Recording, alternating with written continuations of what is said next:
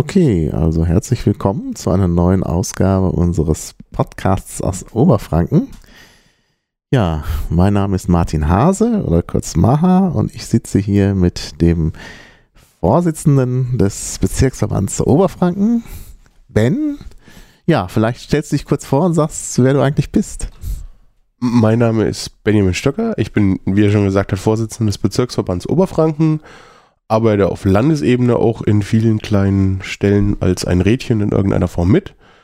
Ähm, habe Informatik studiert in Coburg, bin eigentlich in Bayreuth geboren, wohne jetzt in Bamberg und bin eher wahrscheinlich so eher der typische Pirat. Durch mhm. mein Studium mit Informatik passe ich hierher ganz gut rein. Naja, und du bist halt sehr aktiv. Also du machst hier, du reist hier durch die Gegend, machst Networking, man sieht dich in Mittelfranken und Unterfranken und in Oberfranken sowieso überall, bist da auf allen Stammtischen. Äh, woher nimmst du eigentlich die viele Zeit? Ja, ähm, mein Sportprogramm ist minimal geworden. Äh, seitdem ich in der Partei bin, habe ich 20 Kilo zugenommen. Das ist dann schon. Oh, das ist äh, natürlich nicht so ja. gut. Also es muss ich mal in Sachen Sport wieder ein bisschen was mehr tun. Aber ja. ansonsten, ähm, ich setze mich gern für die richtige Sache ein. Also ich glaube, ich wollte schon immer mal ähm, in, in, die Politik, aber es hat vorher irgendwie, war nie was Interessantes da. Und wieso gerade bei der Piratenpartei? Was war da der Anlass? Ich verfolge die Piraten eigentlich schon seit der Gründung, aber es war in Oberfranken ja nie was los und ich persönlich habe auch gedacht, bis zur Europawahl, die nimmt nie jemand ernst. Also das war so, die wollen das Richtige und so, aber die haben keine Chance durchzudringen. Und die 0,9 Prozent, die fand ich sehr beeindruckend. Hab gedacht, es lohnt sich dann doch, sich dort zu engagieren. Und danach ging es ja sowieso rasant äh, in die Höhe, ganz schnell durch das zusätzlich passend kommende für die Piraten jetzt gesehen äh, Zensursala-Gesetz ähm, ging das sehr, sehr schnell mit einem Schlag. Ja, stimmt. Und wie sieht es so aus, mitgliedermäßig in Oberfranken? Wir haben circa 180, also die genaue Zahl weiß immer nur mein Generalsekretär. Also es mhm. könnten jetzt, sind glaube ich wieder ein paar eingetreten und ausgetreten durch den durch die E-Mail, dass man jetzt doch bitte den Mitgliedsbeitrag bezahlen soll, aber da sind gleich Leute ausgetreten. Ja, ja, das sind Leute ausgetreten. Oder sie, oder sie schreiben eine E-Mail, dass sie nie eingetreten sind. Ähm, eine Spaßbold hat wohl von dem Professor die E-Mail-Adresse angegeben, mitsamt den Daten, hat er gesagt, ich habe das aber nie ausgefüllt. Aha. Und so. Aber das wäre dann ein guter Anlass, vielleicht doch noch einzutreten. Ja. Naja, gut, kommt vor. Ja, das hört sich ja ganz gut an. Und ähm, wie läuft das so in, in Oberfranken mit, mit der Parteiarbeit? Findet das vor allen Dingen in, äh, im Netz statt oder trifft man sich da auch? Also in Oberfranken haben wir vier Stammtische mittlerweile jetzt wieder. Fünf sogar. Ähm, ansonsten, ja, da, also der richtig belebte ist eigentlich Bamberg. Der funktioniert gut. Alle anderen sind so ja, wir sind halt eher ländlich geprägt. Also wir sind noch der kleinste, äh, zweitkleinste Bezirksverband nach Niederbayern. Wir haben keine sehr hohe Piratendichte. Mhm. Das macht die Sache schon ein bisschen schwierig. Auch von, von der politischen Arbeit jetzt auf Kreisebene oder so ist keiner da, der sagen würde, ich will jetzt mal in, in irgendeinen Kreistag oder, oder sowas in der Richtung gehen und, und sich informieren und arbeiten. Im Prinzip ist es Mitgliederpflege im Moment im Großen und Ganzen in Oberfranken. Also immer die Stammtische besuchen, denen erzählen, was so los ist in der großen, weiten Welt, mit denen über Politik diskutieren, ähm, sodass man dann auch weiß, was die eigentlich wollen, dass man das auch umsetzen kann, was ja eine Aufgabe von dem Vorstand ist. Mhm. Aber in Oberfranken gibt es ja auch eine ziemlich große Hochschuldichte, ne? Da gibt es ja gleich zwei Universitäten, eine in Bamberg, eine in Bayreuth, dann gibt es die Fachhochschule in Coburg. Und die in Hof. Und die in Hof, also das ist doch schon eine ganze Menge. Ja, ähm, weiß nicht, bei uns kommen komischerweise keine Studenten am Stammtisch oder kaum. Also das ist sehr, ähm, sowieso sehr, sehr unterschiedlich. Also in München sind auch sehr viele Studenten, in Berlin erzählst du ja, sind auch sehr, sehr viele Studenten unterwegs. In Mittelfranken zum Beispiel sind auch kaum Studenten, aber das sind die Leute, also bei mir sind es eher Schüler, also sehr junge Leute in der Regel an den Stammtischen. In Mittelfranken durch Siemens wahrscheinlich so sind die Leute über 30. Viele, also so um die 30 rum und älter. Also da ist der Altersschnitt von den Aktiven, sage ich jetzt mal, auch höher. Also ich finde es faszinierend äh, zu sehen, wie das unterschiedlich ist. Regensburg ist ja. eine typische Studentenstadt. Mhm. Da sind auch viele Studenten unterwegs. Ja, das stimmt. Hier sind relativ wenig Studenten. Also gerade in Bamberg, wo man das eigentlich erwartet. Und äh, also Schüler sagst du, und was sind dann noch für Leute? Also sind ja nicht nur Schüler. Ja, einen Professor haben wir noch. Ja, Kennst gut. Den? Ja, den kenne ich. Aber äh, ähm, ja, ich, also so Leute, die in der IT arbeiten, dann noch. Mhm. Äh, mein politischer Geschäftsführer ist auch Programmierer und ansonsten, glaube ich, auch Fachinformatiker in Bamberg. Der Matthias studiert Informatik, mein Generalsekretär und, ähm, und eigentlich ist nur unser Schatzmeister eine Ausnahme, der ist Versicherungsvertreter, Mhm. Versicherungskaufmann. Ja, doch, aber immerhin schon mal ein ziemlicher Querschnitt. Ja, und der Frauenanteil? Sehr gering. Sehr gering. Aber es gibt welche. Also beim Stammtisch, äh, Eine. Wirklich eine Frau. Die, ja. Ähm, ansonsten nur Freundinnen, die mal mitgehen. Ah, so, ja gut. Das sieht natürlich dann so aus, als gäbe es dann gleich mehrere und das sind dann die Freundinnen. Gut, ja, okay. Ja, wir wollten aber eigentlich über ein Thema sprechen, nämlich wir wollten sprechen über ja, Willensbildung in der Partei. Und zwar hast du ja mal so einen Vorschlag gemacht, äh, Urabstimmungen einzufügen, äh, einzuführen in deinem Blog. Äh, vielleicht sagst du noch mal schnell, wie man deinen Blog findet, dann äh, können die Leute das gleich nachlesen. Am besten über Google, ne? so wie das ist. Wie findet man Sachen im Netz? Nee, ähm, blog.benjamin-stöcker.de. Mhm. Da habe ich eigentlich eine kleine Serie gestartet über innerparteiliche Demokratie.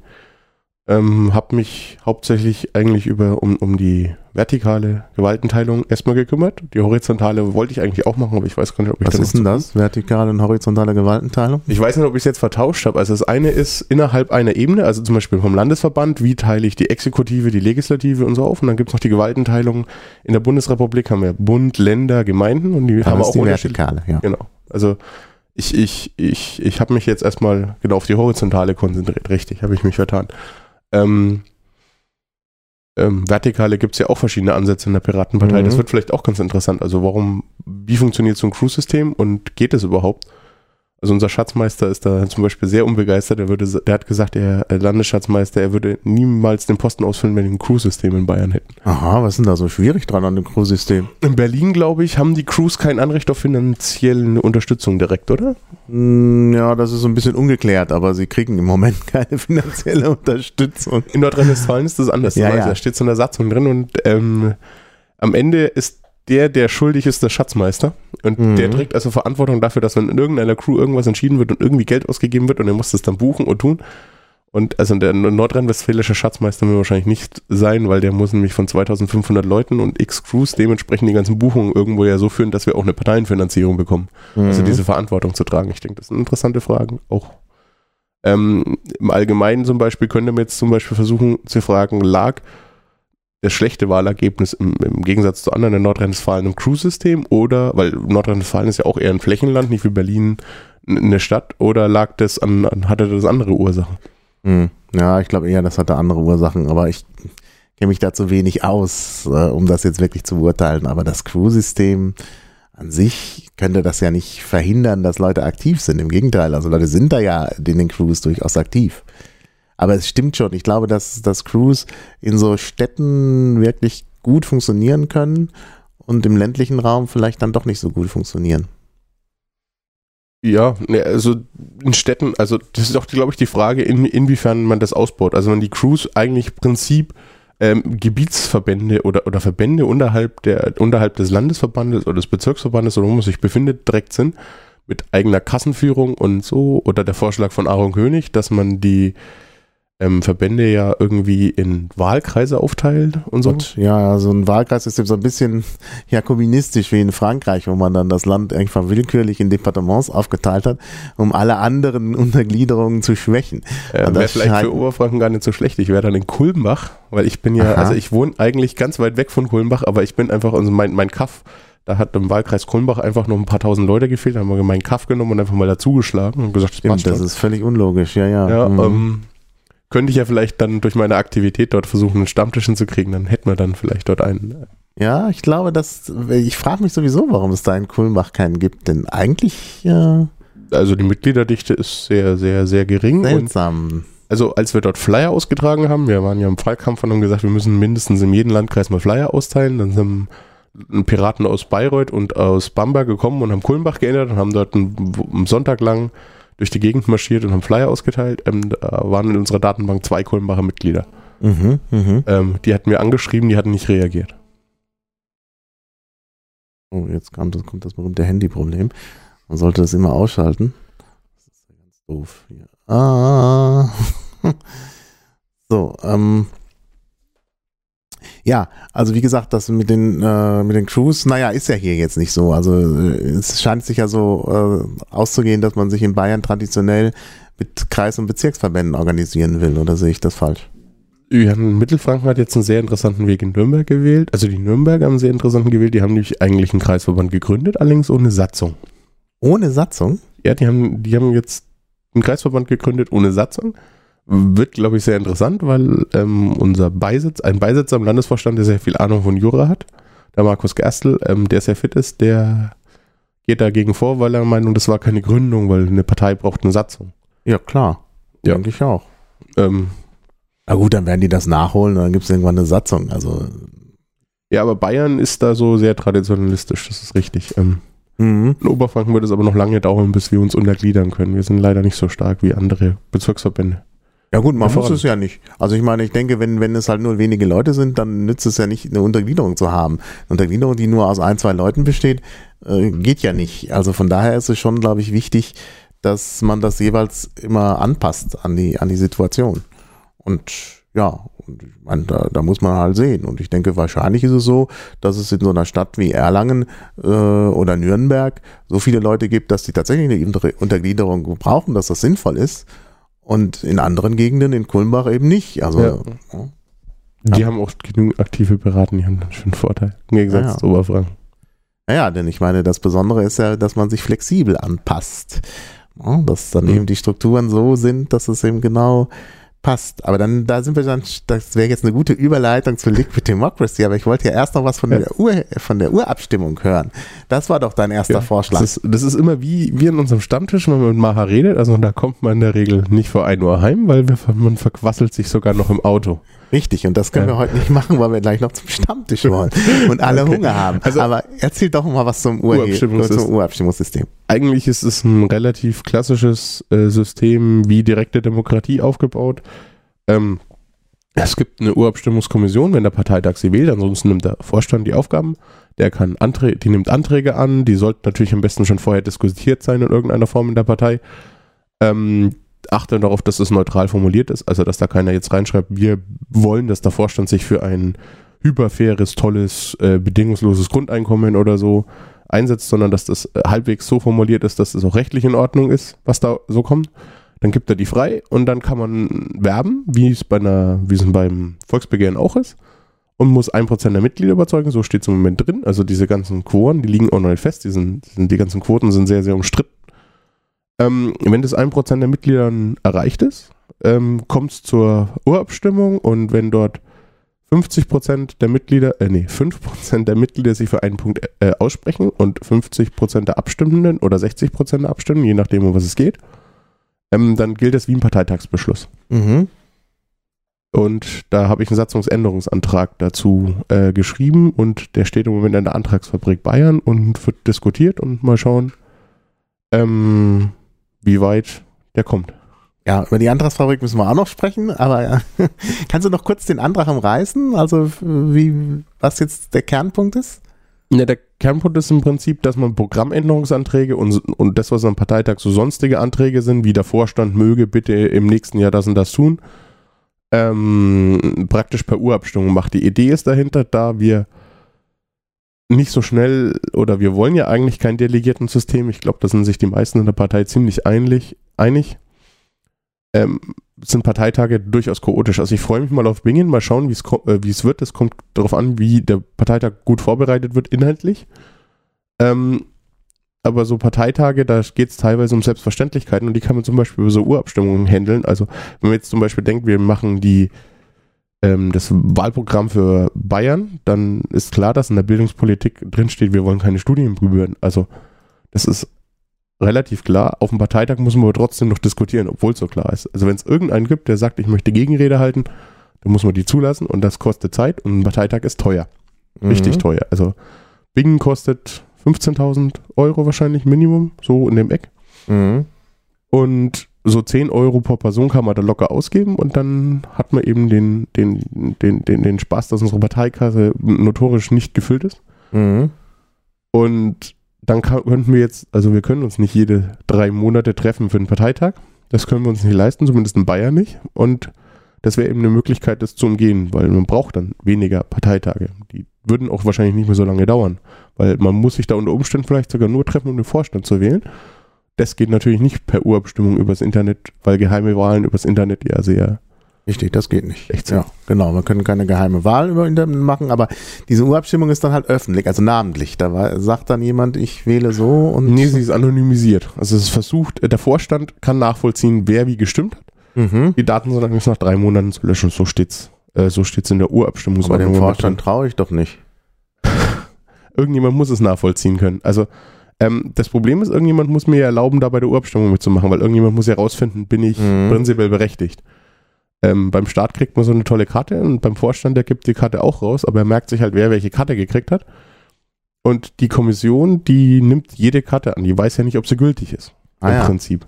Und deswegen, ansonsten, also irgendjemand muss es nachvollziehen können und ob ich jetzt den, die Urabstimmungskommission nehme und der vertraue oder der oder dem Vorstand vertraue, ist eigentlich relativ egal. Irgendjemand muss ich in dem Punkt vertrauen, weil sonst haben wir eine geheime Wahl Mhm. und dann vertraue ich keinem, dass die die nicht fälschen. Ja, ja, klar. Aber könnte man das nicht so regeln, dass man zusätzlich zum Vorstand noch irgendwie eine Kommission hat, die den Vorstand überprüft? Achso. Ja, prinzipiell ähm, sehe ich das so, ja. Aber da bin ich äh, ziemlich auf äh, einzelner Flur. Zumindest in Bayern. Also ich habe als vierte Gewalt in, in, in, im Staat gibt es ja auch die Presse, die nennt man vierte Gewalt und die soll ja eigentlich für Öffentlichkeit sorgen und für Sichtbarkeit, also für Transparenz. Eigentlich etwas, wofür wir Piraten ziemlich einstehen. Ähm, innerparteilich gibt es sowas nicht. Also es gibt keine innerparteiliche Presse, unabhängige Presse. Und ich wäre der Meinung, es wäre ganz sinnvoll, eine einzuführen in Form einer Kommission, ähm, einer der Transparenzkommission, die dann dementsprechend auch an, an Vorstandssitzungen zum Beispiel teilnehmen darf oder gewisse Sachen dort lesen darf. Die ist natürlich auch an datenschutztechnische Gründe gebunden, aber die würde eben berichten. In der Form, Mhm. wie sie es eben darf. Und die würde dann eben zugucken. Äh, interessanterweise führen die Mittelfranken vielleicht was ähnliches ein nächsten Sonntag. Also da gibt es dann einen Transparenzbeauftragten oder einen Transparenzpiraten. Der wird am Parteitag gewählt. Äh, der hat allerdings keine Berichtungspflichten, sondern er ist nur anwesend. Mhm. Also ihn muss man zu allem einladen, zu jeder Stammtisch muss er eingeladen werden, zu jedem Arbeitstreffen, egal wo, wo es ist, er muss eingeladen werden. Ob er hinkommt oder nicht, ist seine Sache. Und er muss auch nicht berichten, sondern er soll allein durch seine Anwesenheit dafür sorgen, dass während des Treffens nicht geklüngelt wird. mhm. Weil er ist ja prinzipiell da, um zu überprüfen. So ist die Idee in Mittelfranken. Das ist eigentlich eine gute Idee. Also ich finde so Maßnahmen, die das Klüngeln verhindern, sehr, sehr wichtig, denn das fehlt bei den anderen Parteien. Oh. Klüngeln kann man aber, also die, die, diese, diese gängrige Klüngeln richtig verhindern kann ich nicht, weil wer, wer, Ja, wer, hindert, wer hindert mich jetzt, ähm, zwei meiner Vorstandskollegen zu nehmen, äh, ein Bier mit denen zu trinken und die Ja. dementsprechend zu beackern und dann ist das bei mir eine absolute Mehrheit im Vorstand und dann hätte ich das so erreicht, so ungefähr. Also Klüngeln kann man so wirklich nie verhindern. Ja, das kann man nicht wirklich verhindern. Man kann aber irgendwelche Maßnahmen unternehmen, die das äh, erschweren. Hm? Ja, und das ist ja schon ein Gewinn. Also bei anderen Parteien hat man ja den Eindruck, dass es, dass die ganze Einrichtung eine Erleichterung des Klingels ist. Und wenn man beim Piraten ein System hat, was eine Erschwerung des Klingels schafft, hat man doch einen deutlichen Vorteil. Also so eine Partei würde ich lieber wählen. Tue ich ja auch. Ja, ja finde ich prinzipiell auch. Ähm, jetzt weiß ich nicht mehr, was ich sagen wollte. Ja, wir sprachen über Transparenzkommission und Die. Transparenzkommission. Ja, ähm, Also wenn die eben dann im Vorstand praktisch auch oft auf die Finger gucken kann und darüber berichten kann, wäre vielleicht auch ein Problem unserer Partei etwas gelöst, weil, also wenn ich jetzt wissen würde, wissen wollte, mit was sich der Bundesvorstand so beschäftigt, dann hätte ich eine zentrale Stelle, und zwar die Presse, zu der ich gehen kann. Das sieht man auch bei anderen Parteien. Also ich weiß eher, was der Herr Seehofer gerade so treibt, als der Herr Seipenbusch gerade treibt. Schlicht und ergreifend, weil der Herr Seipenbusch einfach nicht durch Spiegel und Süddeutsche durchdringt. Dafür kann er nichts, aber ich, ich habe kein Informationsmedium, wo ich jetzt sagen kann, äh, was beschäftigt der sich eigentlich gerade oder was sind seine Standpunkte in, in dem und dem Punkt, weil er nicht durchdringt, weil ich seine Information, also wo, wo er es auch immer preisgibt, was er tut, was ich weiß. Ähm, ich weiß, er arbeitet sehr viel, das wird mir gesagt, aber so aus direkter Erfahrung oder irgendwo im Web lesen kann ich es nicht, sondern ich muss mich darauf verlassen, dass zum Beispiel andere Bundesvorstandsmitglieder mir sowas erzählen Mhm. oder mich das anders und irgendwie über fünf Ecken erreicht. Und so eine Transparenzkommission hätte natürlich die Aufgabe zu berichten und dementsprechend ähm, bräuchte man keine Vorstandssprecher mehr. Und wir hätten vielleicht zum Beispiel auch ähm, solche Probleme wie mit Augsburg Bingen-Aktionen vom Bundesvorstand nicht unbedingt direkt so gehabt, weil die Informationen eher da sind. Also wir haben in der Partei jetzt, wo der Parteitag noch, stattfindet. ja, definitiv noch Kommunikationsprobleme, die wir jetzt lösen müssen in irgendeiner Form. Da war irgendwie so, dass irgendwie ein Teil des Vorstands für Augsburg votiert hat und der andere Teil für Bingen und dann war das irgendwie unklar? Nee, also irgendwie. Äh, das, das, das ist eigentlich eine sehr faszinierende Geschichte. Also ähm, der Bundesvorstand hat immer gesagt, wir machen das vor der NRW-Wahl. Mhm. Das steht auch in den Bundesvorstandsbeschlüssen und steht im Protokoll im Bundesvorstand drin. Äh, wir machen das vor der NRW-Wahl. Und wir schreiben das jetzt aus und suchen. Und irgendwann hieß es, der Andi Pop soll entscheiden, wo es ist. Der Termin stand aber eigentlich relativ fest. Also da gab es auch noch mehr Parameter, wie viele Piraten müssen in die Halle passen, was darf es kosten und so weiter. Andi Pop hat sich dann entschieden für Augsburg. Ähm, NRW hat sich dann über den Termin erstmal hauptsächlich beschwert. Die sagen, wir wollten ihn nicht vor der Wahl haben, weil sie eher negative Presse erhoffen oder erwarten von diesem Parteitag. Also sie erwarten, dass es kein gutes Bild abgibt über uns und sie wollten deswegen den Parteitag lieber nach der Wahl. Und gab's so, dann, wurde ein Bundesvorstandsgespräch ähm, eingeladen, weil es war eigentlich keine Sitzung, es stand auch bei der Einladung nur eine Sitzung drin, wo man über diese, diese, diese Tatsache entscheiden musste, weil so richtig laut kam der Sturm aus NRW halt leider erst, als, als sich ähm, ähm, Andi für Augsburg ausgesprochen hat. In dieser Sitzung hat NRW eigentlich auch nie was gegen Augsburg gesagt im Großen, sondern hat immer nur gesagt, wir wollen es nach der Wahl. Das war eigentlich der eigentliche Punkt. Und dann kam es, dann haben sie abgestimmt, obwohl sie es eigentlich nach ihrer eigenen Geschäftsordnung gar nicht durften, weil sie müssen zwei Tage vorher einladen, haben sie aber nicht. Und dort war es dann die ganze Zeit Patt. Also sie waren zu fünft. Ähm, einer hat sich immer enthalten, zwei haben immer Ja gesagt, zwei haben immer Nein gesagt. Und irgendwann war es einem Mitglied wohl ein bisschen zu dumm und er wollte das Patt auflösen und dann wurde der nächste Vorschlag einfach durchgewunken und dann hieß es so, ja, also so, so kam es, so, so, so, hat ein Eindruck auf mich gewirkt und mhm. so ist es dann auch einmal nicht mehr Augsburg gewesen, sondern Bingen und zwei Wochen nach der Wahl. Aha, ja gut. Naja gut, man kann das sehen, wie man will. Also vor der Wahl hätte er vielleicht auch Werbung gebracht. Also dass man Angst haben muss, dass das schlechte Presse gibt, finde ich etwas übertrieben. Das größte Problem ist eigentlich, dass der Bundesvorstand ein Riesenglück hat, dass Augsburg die Halle noch nicht gebucht hat, sonst wären mhm. 15.000 Euro, also man ah. hätte einen Auflösungsvertrag gebraucht, weil mhm. Naja. den hätte der Bundesvorstand bezahlen müssen oder der Bundesverband, weil eigentlich eine Beschlusslage klar war mhm. vor diesem Treffen. Naja gut, jetzt wird es in Bingen stattfinden und zwei Wochen nach der Wahl ist ja auch okay. Ähm, ja, wir waren aber noch bei, äh, äh, bei deinen Anträgen, die waren ja erstmal für den Landesparteitag, ne? Ja. Und wann ist der?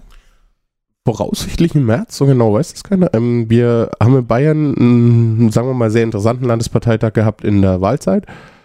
Und ähm, der Landesvorstand hat jetzt gesagt, wir rufen nur einen Sonderlandesparteitag ein und geben Geld aus, wenn die Leute vorbereitet sind. Also beim letzten Mal das Problem, dass viele Leute nicht richtig vorbereitet waren. Und dementsprechend kämpfen jetzt die Bezirksverbände, die Leute vorzubereiten. Wenn der Landesvorstand Ende Januar wird es entschieden, der Meinung ist, die Leute sind vorbereitet und ich denke, das geht durch. Wenn man in die Antragsfabrik guckt, wird sehen, da ist schon ordentlich viel diskutiert und gemacht worden.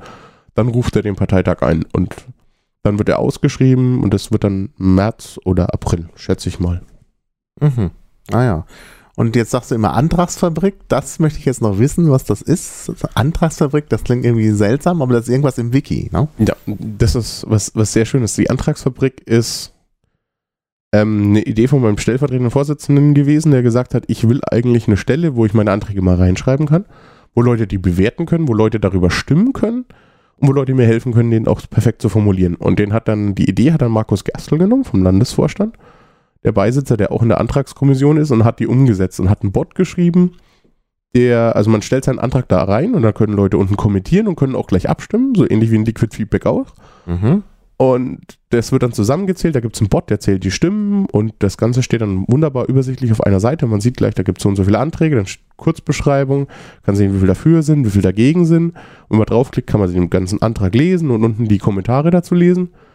Und kann natürlich dementsprechend auch schon ein Gefühl dafür bekommen, wie gut ist der äh, Antrag durchdiskutiert, hat er denn, also wird es ein schwieriger Antrag? Wird, muss man da viel diskutieren auf dem Parteitag? Oder, also wir haben jetzt einen Antrag, der hat 36 Pro-Stimmen und keine einzige Gegenstimme.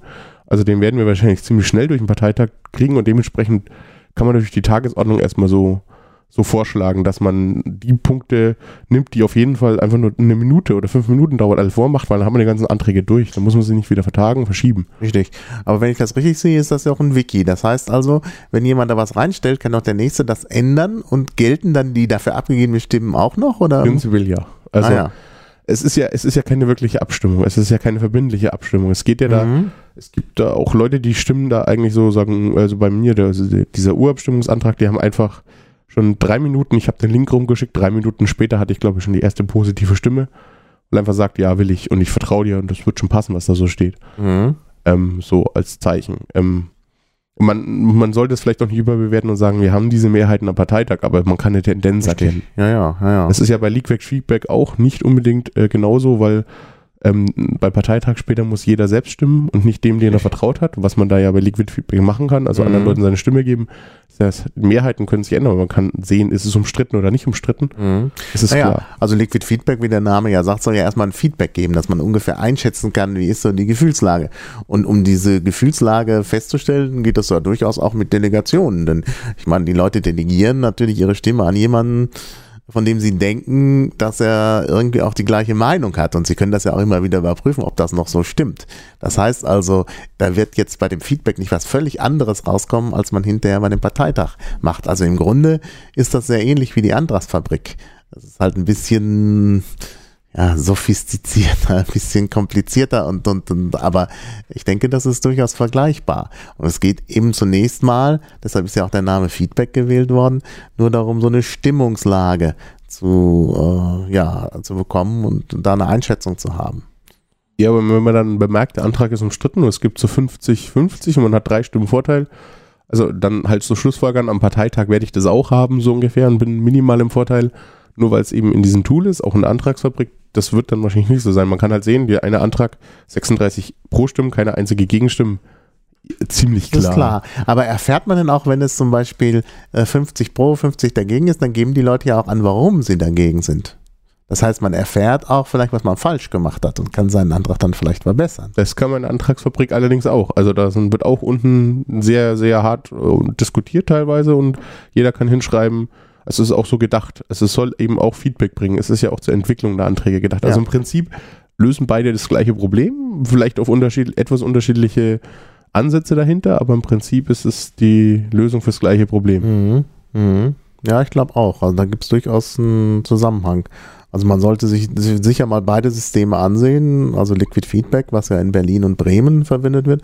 Und jetzt die Andras-Fabrik, die wird ja, glaube ich, nur in Bayern verwendet. Ne? Nein, soweit ich weiß, gibt es schon einen zweiten Landesver äh, Landesverband, der das auch im Wiki verwendet. Da müsste ich jetzt aber mal kurz Gastel finden. Also, wenn man jetzt im Wiki auf Endbot guckt, mit H, A-N-T-H, Bot, das ist ein kleiner Roboter, dann steht da, welche Fabriken der alle gerade bearbeitet. Und soweit ich weiß, gibt es einen zweiten Landesverband, der da auch schon irgendwie so eine Fabrik gebaut hat. Meinungsfabrik, glaube ich, heißt die bei Ja. denen. Schauen wir dann mal nach und wir können ja Links in die Shownotes packen. Dann können die Leute direkt auch überprüfen, ob das stimmt, was wir sagen. Das ist halt Transparenz. ja, also klar, dann, dann, das ist natürlich interessant. Also ich glaube schon, dass das ganz wichtig ist, dass es solche Verfahren gibt, denn auch das, was ich vorhin schon sagte, gilt natürlich hier, die Piratenpartei soll sich ja äh, unterscheiden von anderen Parteien und soll ja eben bessere Partizipation bieten. Und Glaubst du, dass solche Maßnahmen wie die Antragsfabrik tatsächlich dazu beitragen, dass es eine bessere Partizipation gibt?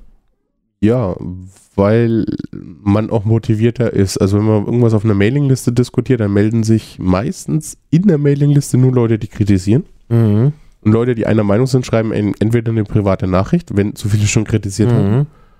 oder sie melden sich einfach nicht, weil sie denken, passt schon. Also äh, die Mailingliste und auch andere digitale Kommunikationsmedien sind ja eher so, dass, dass, dass man mal Kritik hat. Man sich da eher meldet, als wenn man dafür ist. Wenn man natürlich jetzt einfach nur sagen muss, das passt schon, schreibe ich eine Stimme hin, äh, mein, mache einfach mein Signet im, im Wiki hin oder beim Liquid Feedback stimme ich da jetzt einfach so dafür, dann ist das, ist das Meinungsbild schon weitaus umfassender, sage ich jetzt mal, also echter und näher an der Sache dran.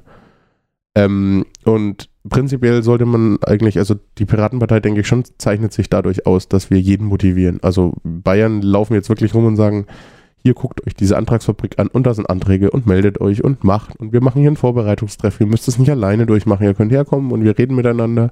Da ist auch immer irgendjemand dabei, der wirklich Ahnung von den ganzen Anträgen hat. Der wird in dem Bezirk gemacht.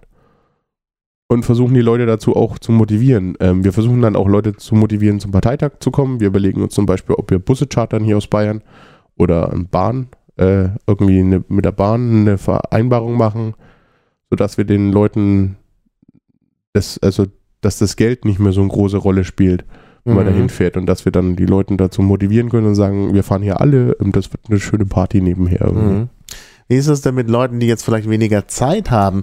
Ich meine, es gibt doch sicherlich Leute, die sind richtig in, in einen Beruf eingebunden, vielleicht weil sie auch selbstständig sind und eben Tag und Nacht irgendwie arbeiten müssen, die aber trotzdem auch ein bisschen Politik machen wollen. Gibt es denn die Möglichkeit, dass man nur so ein bisschen teilnimmt? Äh, An der Antragsfabrik Ja. schaut man sich eben nur die Sachen an, äh, die einen interessieren. Oder man guckt, wie andere abgestimmt haben. Aber so dieses, ähm, diese Feedback-Idee, dass man seine Stimme delegieren kann, die gibt es bei der Antragsfabrik nicht. Hm. Ja, ja. Und wie ist das beim Parteitag? Da muss man dann auch selber hinfahren. Noch ja. Ah, Auf jeden Fall. Noch darf man zum Glück auch. Also ich glaube, das wird sehr interessant. Ähm, so, so eine Liquid Feedback Delegiertenordnung habe ich auch schon geschrieben. Mittlerweile bin ich dummerweise der Meinung, sie verstößt leider gegen das Parteiengesetz und das Parteiengesetz damit gegen das Grundgesetz. Also es kommt immer darauf an, wie man das, wie, wie, wie man das Parteiengesetz interpretiert. Es Also- könnte auch sein, dass es nicht gegen das Parteiengesetz verstößt. Um das allerdings rauszufinden, muss man einen eklige langen Klageweg unter Umständen gehen.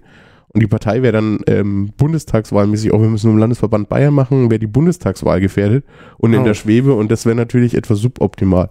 Kannst du noch kurz andeuten, wo das Problem ist? Am besten so, dass es allgemein verständlich ist. Also es ging irgendwie darum, wenn ich das richtig verstanden habe, du wolltest Delegierte haben, aber man darf auch selber also äh, auf dem Parteitag abstimmen.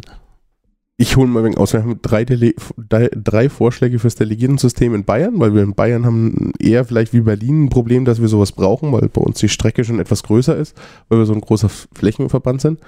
Ähm, der erste Antrag ist von Alexander Bock. Da werden im Prinzip alle Stimmen delegiert, wer nicht sagt, ich möchte meine Stimme nicht delegieren. Also da wählen die Bezirke ihre Delegierten. Man kann aber noch sagen, ich möchte selbst fahren. Die Delegierte nehmen aber auch die Stimmen mit, die nicht mit am Bezirksparteitag waren und ihre Stimme delegiert haben. Das ist der erste Vorschlag, den wir so hatten. Aber Also- auch ein Mischsystem war. Auch ein Mischsystem, weil ich kann sagen, ich möchte meine Stimme nicht delegieren. Also ich möchte hin, aber aktiv sein und sagen, ich möchte nicht, ich möchte aus diesem System raus und dann darf ich wieder zum Parteitag fahren. Ansonsten ist es eher so ein klassisches System, wie die anderen Parteien es auch haben. Aber das ist doch, du hattest doch irgendwie gesagt, dass die Mischung nicht geht, dass man nicht. Ja, ich wollte jetzt eigentlich erstmal Ja, kurz okay, diese okay. drei Systeme ähm, Mhm. im, im Prinzip, also das war auch der erste Vorschlag, den hatten wir am letzten Landesparteitag schon, der hat leider, also der hat keine Zweidrittelmehrheit bekommen. Ähm, dann habe ich gesagt, eigentlich ist das System ein bisschen schlecht, weil Delegierte darin sehr viele Stimmen haben. Also in Bayern höchstwahrscheinlich so eine Stimmgewalt von 24, obwohl eigentlich Leute ihre Stimme nie aktiv delegiert haben, weil die ähm, sie, vertreten Leute, die nicht am Parteitag waren und dementsprechend können die eigentlich auch gar nicht wissen, was die Leute wollen. Und haben ein Delegiertensystem geschrieben, wo Leute zum Beispiel jetzt hier in, in, in den Bezirken zum Parteitag gehen können und sagen, ich gebe dir meine Stimme und die gilt dann für den Landesparteitag. Ähm, das System wäre auch rekursiv möglich, das heißt, man gibt die Stimme dann auch gleich für den Bundesparteitag mit ab. Und die hätten dann so einen minimal, min- minimalistischen Anforderungen, die müssen halt einmal im Jahr zum Parteitag auf der niedrigsten Gliederung kommen, müssen da irgendwie Leute finden, denen sie vertrauen und von da aus ist ihre Stimme halt weg. Wer das nicht macht, der darf einfach ganz normal zum Parteitag kommen. Und dann gibt es noch so einen dritten Vorschlag, dass man irgendwie sich eine Vollmacht holt und jeder hat beliebig viele Vollmachten dabei oder nur eine Vollmacht, glaube ich, ist es bei uns. Ähm, ich glaube, das hat so sowieso sehr viel kritische Punkte. Nach dem Parteiengesetz ist es jetzt problematisch, weil im Parteiengesetz steht im Paragraph 9, ich könnte nachschauen, ich habe es da, mit Kommentar dazu, ähm, dass es entweder eine Mitgliederversammlung oder eine Vertreterversammlung gibt auf einem Parteitag. Und das Oder ist jetzt die Frage, wie man das juristisch äh, äh, interpretiert. Mein Deutsch ist leider keine Programmiersprache. Ähm, Deutsch ist sogar sehr weit davon entfernt. Andere Mhm. Sprachen sind da vielleicht näher dran. Also entweder oder oder oder auch. Genau, es ist ein exklusives Oder, ist kein exklusives Oder. Das ist schon der erste Punkt. Und der zweite Punkt ist dann allerdings in Paragraph 10. Im Parteiengesetz steht dann auf, äh, nee, in, innerhalb der Organen haben Mitglieder und Vertreter die gleiche, das gleiche Stimmrecht. Das Ganze Mhm. könnte man jetzt so interpretieren, dass die einfach schlicht auch die gleiche Stimmgewalt haben. Das heißt, wenn die Vertreter gewählt werden, dann haben die auch nur eine Stimme, wie die anderen auch. Und dann wäre das natürlich undemokratisch, weil hinter dem stehen ja fünf Leute. Mhm. Ähm, das kann man so interpretieren, das muss man unter Umständen nicht so interpretieren. Also man könnte jetzt auch den Paragraphen so interpretieren, dass da ein Wort fehlt und man sagt, die haben untereinander dieses Stimmrecht. Und so. Mhm. Also man kann ja juristisch hin und her kniffeln und da habe ich jetzt zwei Meinungen. Das Problem ist, eigentlich, man müsste rausfinden, wie, wie, ein, wie ein Gericht das sieht, oder man findet wirklich einen Jura-Profi, zu dem ich den jetzt auch gehen werde. Ähm, wahrscheinlich einen Professor, suche ich mir die Professoren, die sich mit dem Parteiengesetz auseinandersetzen und schreibt die an und erklärt das Problem und hofft, dass einer sagt, oh, die Fragestelle ist so faszinierend, da mache ich jetzt kostenlos was. Oh, da sagt ich schon längst gelöst. Nur wir haben es nicht zur Kenntnis nehmen können, weil es halt. Ja, bisher haben wir nichts gefunden, leider, Ja. ähm, dass es irgendwie gelöst wäre. Also die, die, das Problem ist, das Parteiengesetz ist 67 geschrieben worden und ähm, die Parteien, die, also die, die das geschrieben haben, die sind nicht auf die Idee gekommen, dass da jemand Mischformeln einführen. Also die, die, die sagen, das Parteiengesetz, also das Parteiengesetz soll im Prinzip eigentlich ein, ein Minimum festschreiben, wie demokratisch muss eine Partei sein. Mhm. Ansonsten gilt das Vereinsrecht. Im Vereinsrecht kann man, ein Verein kann man auch sehr diktatorisch aufbauen eigentlich.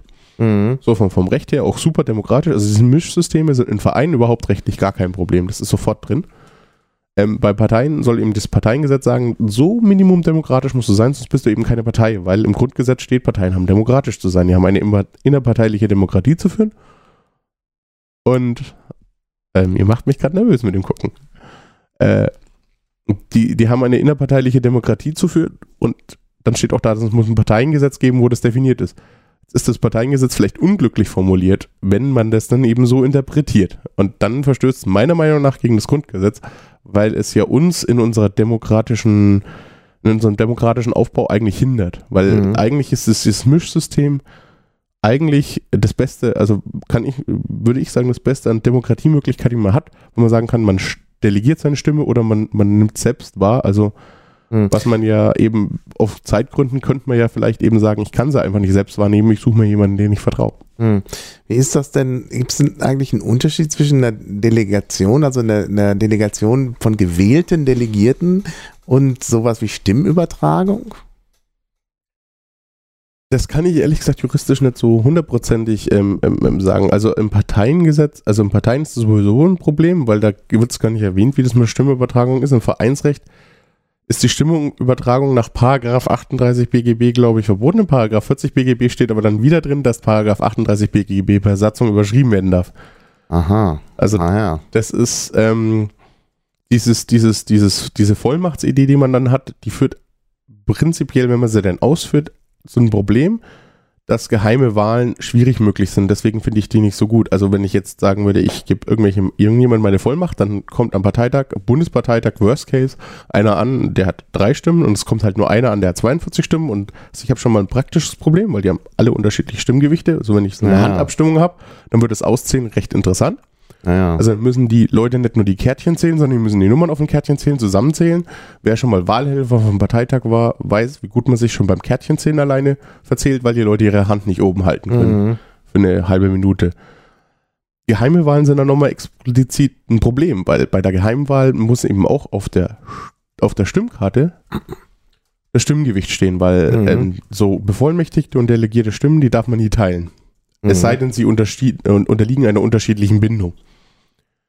Und dementsprechend wird auf der Stimmkarte natürlich jetzt das Stimmgewicht stehen. Wenn jetzt nur ein, einer da ist, der 42 Stimmen hat, dann würde man beim Auszählen natürlich wissen, der hat so gestimmt. Und Ja, deswegen genau. ist diese geheime Wahl prinzipiell eingeschränkt, ist zwar rechtlich drin, also im, ich habe auch so ein Buch über das Vereinsrecht, da steht es auch drin und da muss man eben die Auszähler zu besonderen Verschwiegenheit verpflichten. Das ist ja bei der AG genauso, da hat man ja das gleiche Problem. Ähm, dumm ist dann eben, dass die Auszählung auch nicht mehr öffentlich ist, wenn man das so macht. Also jetzt kann man am Parteitag hergehen und den Leuten beim Auszählen in der Regel zugucken. Mhm. Es ginge dann nicht mehr, weil dann Ja. jeder, der zuguckt, sofort wüsste, wie wer gestimmt hat unter Umständen. Ja, aber das ist alles ganz- ganz schön schwierig. Also ich glaube, der, die Piratenpartei hat einen großen Nachteil. Äh, die besteht nämlich nicht so sehr aus Juristen. Und bei den anderen Parteien habe ich den Eindruck, dass sehr viele Juristen dabei sind. Und die haben es natürlich möglicherweise leichter mit solchen Fragen, oder? Ja, zum Glück haben wir auch Juristen. Also mich hat eben ein Jurist auch darauf hingewiesen, dass das so ist äh, mit dem Parteiengesetz und also der hat mich auch beackert in der Richtung, hat gesagt, sei da mal sehr, sehr vorsichtig, weil ich dann halt gesagt habe, ja gut, dann müssen wir eben bis zum Bundesverfassungsgericht, geht so nicht und so. Dann hat er mir erklärt, ähm, dass das unter Umständen lange dauert. Also zum Glück haben wir da einen. Ähm, andere Parteien haben mehr Juristen, aber wenn die Grünen ansieht, die hatten am Anfang auch kaum Juristen, glaube ich. Ja, Also die, stimmt, ja. also es ist halt so, dass eine Partei natürlich Juristen anzieht. Das ist halt so ungefähr, wie man sagt, man geht auf eine LAN, dann natürlich zieht man da computeraffine Leute an und, und Ja, Informatiker wenn man und Gesetze Geeks. machen will, dann zieht man Juristen an. Genau, Genau, also es ist Und das ist ja die. Aufgabe eines Parlaments. Ja, ja, das wäre überhaupt, überhaupt eine gute Lösung für die Piratenpartei. Wahrscheinlich geht es schneller, in den Bundestag zu kommen und Gesetze zu, selbst zu ändern, als es über das Bundesverfassungsgericht zu machen. In dem Fall höchstwahrscheinlich sogar ja, es sei denn irgendein Gericht auf der Strecke, wo man dann klagt, wo dann eigentlich auch alles in der Schwebe ist, wie Vorstandswahlen und so, wären unter Umständen ja nicht richtig gültig gewesen, ähm, sagt, oh, das ist jetzt super interessant, das leite ich gleich ans Bundesverfassungsgericht weiter. Ähm, die, der, der Volljurist, mit dem ich da geredet hat, der, der ist der Meinung, wir würden am Trio Infernale dann auf jeden Fall scheitern, wenn es schlecht besetzt ist. Also wenn da jetzt ähm, böse gesagt drei von der CSU drin sitzen, so ungefähr, also drei, die sagen dann, eigentlich ist das klar, nö, das lassen wir jetzt erstmal nicht durch. Dann Mhm. hilft es dann auch nicht. Also so Bundesverfassungsgericht kann auch mal Fehler machen. Und gerade durch, gerade hier so eine knifflige Frage könnte daran wirklich scheitern, weil die dann sagen, ja, nee, ähm, das Bundesverfassungsgericht hat schon mal geurteilt und zwar war das eine Verfassungsklage, dass ähm, gegen, gegen unsere Demokratieform im Staat, gegen die repräsentative Demokratie und hat das Bundesverfassungsgericht gesagt, nein, das passt schon, das ist eine Demokratieform. Mhm. Also es ist demokratisch vom Prinzip her und deswegen ist das alles verfassungsgemäß. Deswegen, also es ist jetzt nicht so, dass man sagen würde, ähm, wenn man das vom Verfassungs- Verfassungsgericht jetzt dann mit dem Problem steht, dass die aber auch ihnen wirklich hundertprozentig zustimmen. Also selbst das, da gibt es Gegenargumente, die den unter Umständen folgen. Und wenn man sich überlegt, wer dieses Verfassungsgericht besetzt könnten und dass da vielleicht auch Leute sind, die dann eher mal konservativ bei solchen Sachen eingestellt sind, dann könnte das auch scheitern. Ja, ja, klar. Ja, man könnte vielleicht tatsächlich eine äh, Experimentierpartei noch zusätzlich gründen, mit der man dann solche Sachen durch äh, Oder man spielt, geht, oder man geht oder- zu die Partei. Die Naja. hätte, glaube ich, wenn für so einen Spaß zu haben. Oder zu Pauli, die Partei ist jetzt auch nicht mehr so wichtig. Ja, naja, gut. Also, naja, vielleicht ist es dann doch besser, eine Experimentierpartei zu gründen, die dann dazu dient, das äh, eben durchzufechten. Ja, ist inter interessant, also auf jeden Fall. Ähm, das heißt also, solche Sachen wie Antragsfabrik, Liquid Feedback und so weiter bleiben eher so Hilfsmittel, die man informell einsetzt, oder? Also ich weiß, dass es in Berlin Bestrebungen gibt, Liquid Democracy auch eine Ersatzung zu verankern. Und wenn jetzt, wenn man sagt, dass dieses Mischsystem als solches nicht gültig ist, könnte das auch zum Problem führen, weil man sagen, äh, weil man sagt, das ist ja im Prinzip könnte man, also es gibt so zwei Wege, wie man dieses Liquid Feedback in der Satzung verankern kann. Der eine Weg ist, man sagt, es ist eigentlich wie ein Parteitag und das andere, also, dass man sagt, es ist wie eine Urabstimmung. Beides wäre möglich. Also das Problem ist, dass es ja Systeme sind, die vorher noch nie irgendjemand so gemacht hat. Und je nachdem, wenn da jetzt einer klagt und sagt, das ist ja im Prinzip wie ein Parteitag, weil er macht die gleichen Beschlüsse wie ein Parteitag und so, dann gelten natürlich da unter Umständen auch die Regeln. Also es kommt immer darauf an, welcher, welcher Jurist und welcher Richter da steht. Und ähm, also, Oder dass irgendjemand mal irgendwann klagen wird gegen solche Systeme, weil ihm eine Entscheidung aus dem System nicht gefallen hat. Ja, ja. Damit müssen wir eigentlich festrechnen. Aber dann ist doch das andere, der andere Weg vielleicht besser, dass man sagt, das ist wie eine Urabstimmung. Würde denn da was dagegen sprechen? Prinzipiell wahrscheinlich nicht. Also ich persönlich würde jetzt sagen, nein, aber so genau habe ich mich nicht eingelesen. Gibt es Ähm, denn irgendwo eine Definition, wie eine Urabstimmung abzulaufen hat? Wenn das irgendwo steht, es darf nicht delegiert werden bei der Ich glaube, eine Urabstimmung? juristische Definition, glaube ich, gibt es nicht, aber das kann ich nicht beschwören. Ich müsste mich jetzt dann wirklich, Ja, ja. müsste dann wirklich gucken. ja, aber das ist schon interessant, dass man das, dass man diese beiden Wege hat. Urabstimmung und also wie eine Urabstimmung und wie ein Parteitag. Ja. Ja, oder man baut irgendwas äh, Nebulöses ein, das zur Vorbereitung von Beschlüssen so ein System Ja, sobald man es in der Satzung erwähnt, wird es schwierig. Ja, es wird schwierig. Es ist in der Tat schwierig, weil man dann sagen kann, dass der Parteitag in seiner Willensbildung nicht mehr richtig frei ist, wenn er sich an das sowas so, geht bindet. sowieso nicht. Der Parteitag ist das höchste Ja, ja. Und also per Urabstimmung den Parteitag zu zwingen, ist auch schon rechtlich ein ziemlicher Griff, weil es gibt, also es gibt ähm, nach dem Parteiengesetz Sachen, die kann man dem Parteitag nie wegnehmen.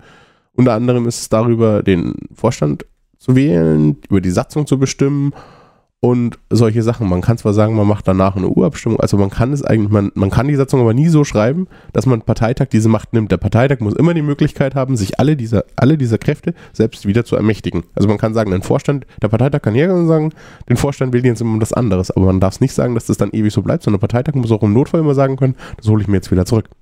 Und wenn man einfach eine andere Versammlung hat, die man nicht Parteitag nennt, Äh, da gibt es juristisch auch so eine Sache, also ähm, ähm, nur wenn ich Mord anders nenne, ist es immer noch Mord so ungefähr. klar. also naja. ähm, äh, wenn ich was mache, was ähnlich ist wie ein Parteitag und es einfach nur anders nennen. Also ich, ich komme ja, um klar. die Rüsterei nicht drum, nur weil ich es anders nenne. Das, ist, das funktioniert das nicht. Nee, mir ist nur aufgefallen, dass in Berlin die Rede jetzt immer ist von Landesmitgliederversammlung.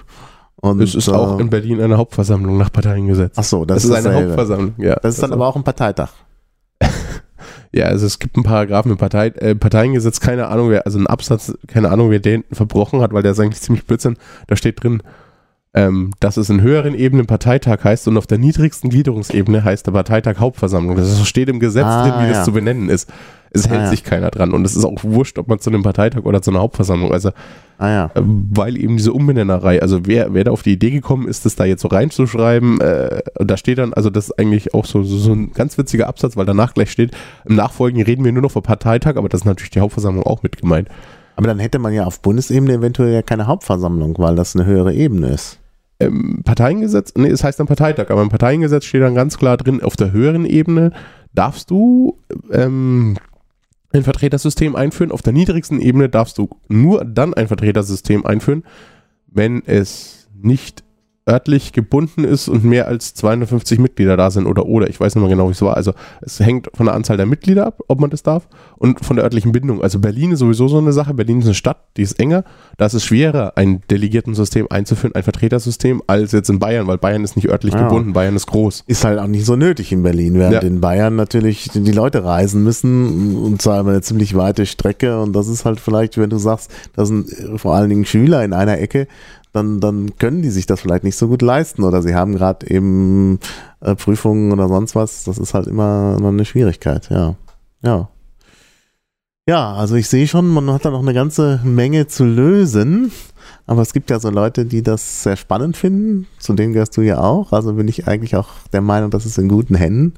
Oh, Und danke. Das wird sicherlich dann auch demnächst äh, weitergehen. Also ich denke, äh, wir werden dann nochmal sprechen über solche Fragen, weil ich glaube, die Frage der Parteistruktur und der Willensbildung, das sind wirklich, das ist wirklich eine wichtige Grundlage. Also mhm. von daher wird das auch weiterhin Thema bleiben.